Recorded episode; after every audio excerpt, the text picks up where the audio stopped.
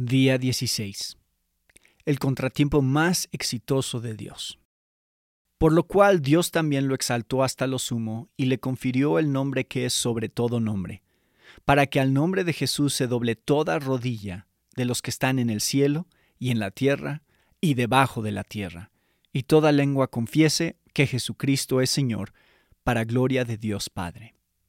Filipenses 2, 9 al 11. La Navidad fue el más exitoso de los contratiempos para Dios.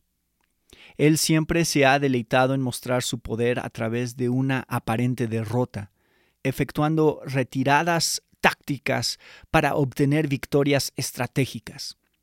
En el Antiguo Testamento, José, uno de los doce hijos de Jacob, recibió en un sueño la promesa de gloria y poder.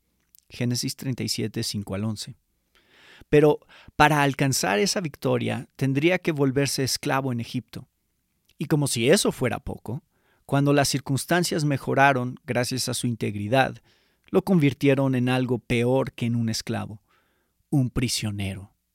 Pero todo estaba planeado, planeado por Dios para su bien y el de su familia, y finalmente para el bien del mundo entero porque allí, en la prisión, conoció al mayordomo del faraón, que finalmente lo llevó ante el faraón, quien lo puso al frente de Egipto, y finalmente su sueño se hizo realidad.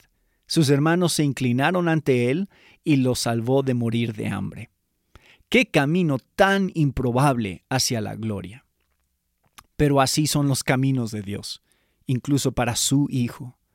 Él se despojó a sí mismo y tomó la forma de un esclavo peor aún que un esclavo, un prisionero, y fue ejecutado.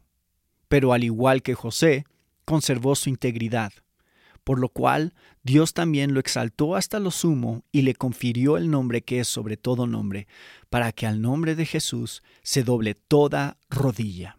Filipenses 2, 9 al 10. Estos son los designios de Dios también para nosotros. Nos ha prometido gloria si padecemos con Él, como dice Romanos 8:17. El camino hacia arriba es hacia abajo. La ruta hacia adelante es hacia atrás. El camino de la victoria es a través de los contratiempos asignados divinamente. Estos siempre parecerán y se sentirán como fracasos. No obstante, si hay algo que José y Jesús pueden enseñarnos en esta Navidad, es que Dios lo cambió en bien. Génesis 50:20. Oh santos, ya valor mostrad. Las nubes, no temáis.